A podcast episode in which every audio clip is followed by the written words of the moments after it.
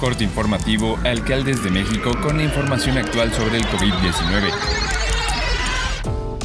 Hoy es lunes 9 de mayo. La Secretaría de Salud informó que en las últimas 24 horas se detectaron 6 muertes por coronavirus y 1.000 nuevos casos, con lo que suman 324.334 muertes y 5.739.680 contagios por COVID-19 en México, de los cuales 5.201 son los casos activos y 5.038.901 se han recuperado de la enfermedad la transmisión del coronavirus se mantiene a la baja.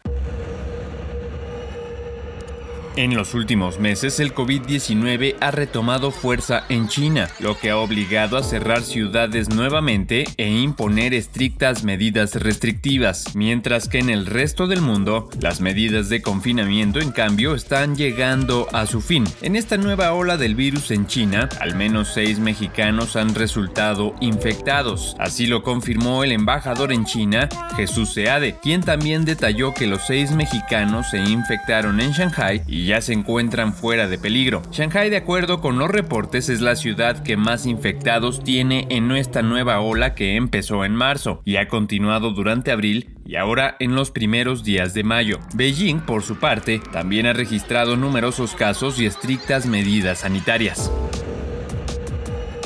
El daño cognitivo tras superar una infección de coronavirus grave equivale a 20 años de envejecimiento, de acuerdo con un estudio de la Universidad de Cambridge y el Imperial College de Londres. El estudio se suma a las pruebas que han indicado que el coronavirus puede causar problemas de salud mental, tales como ansiedad, la depresión y el trastorno de estrés postraumático y dificultades cognitivas duraderas. Los científicos realizaron una evaluación cognitiva junto con otros otras escalas relacionadas con la salud mental, a 46 personas que recibieron cuidados intensivos por COVID. Aquellos pacientes que presentaron una infección leve también presentaron afectaciones cognitivas persistentes, pero la potencia es mayor con casos graves, donde se podrían sufrir síntomas cognitivos de 3 a 6 meses después de la hospitalización, señala la investigación.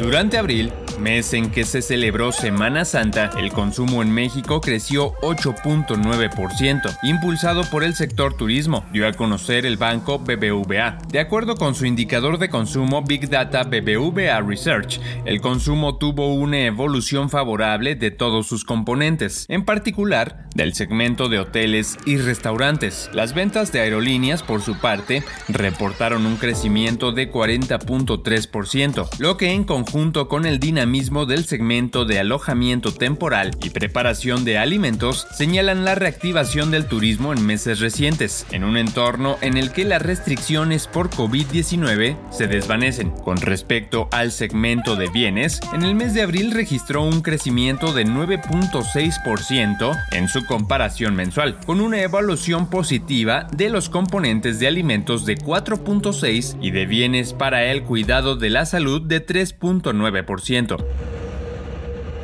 La población asegurada en Tamaulipas que falleció por COVID-19 durante la pandemia colocó al Estado con una tasa superior a la media nacional en indemnizaciones para los deudos. Mientras hay una cobertura del 48% en el Estado, este número es mayor al promedio nacional, confirmó la Asociación Mexicana de Instituciones de Seguros. Al respecto, en el primer cuatrimestre de 2022 se han presentado 218 muertes por el mencionado padecimiento, significa un alza del 6% comparado con el cierre del año anterior, tasa que incluso es superior a la aplicación de gastos médicos. Se dio a conocer en el reporte general. La atención de clientes con gastos médicos adquiridos por las empresas del ramo en el estado tienen en este año un avance de 4% para rebasar los 1.100 pacientes en hospitales privados. En diciembre, dicho reporte se colocó en los 1.057.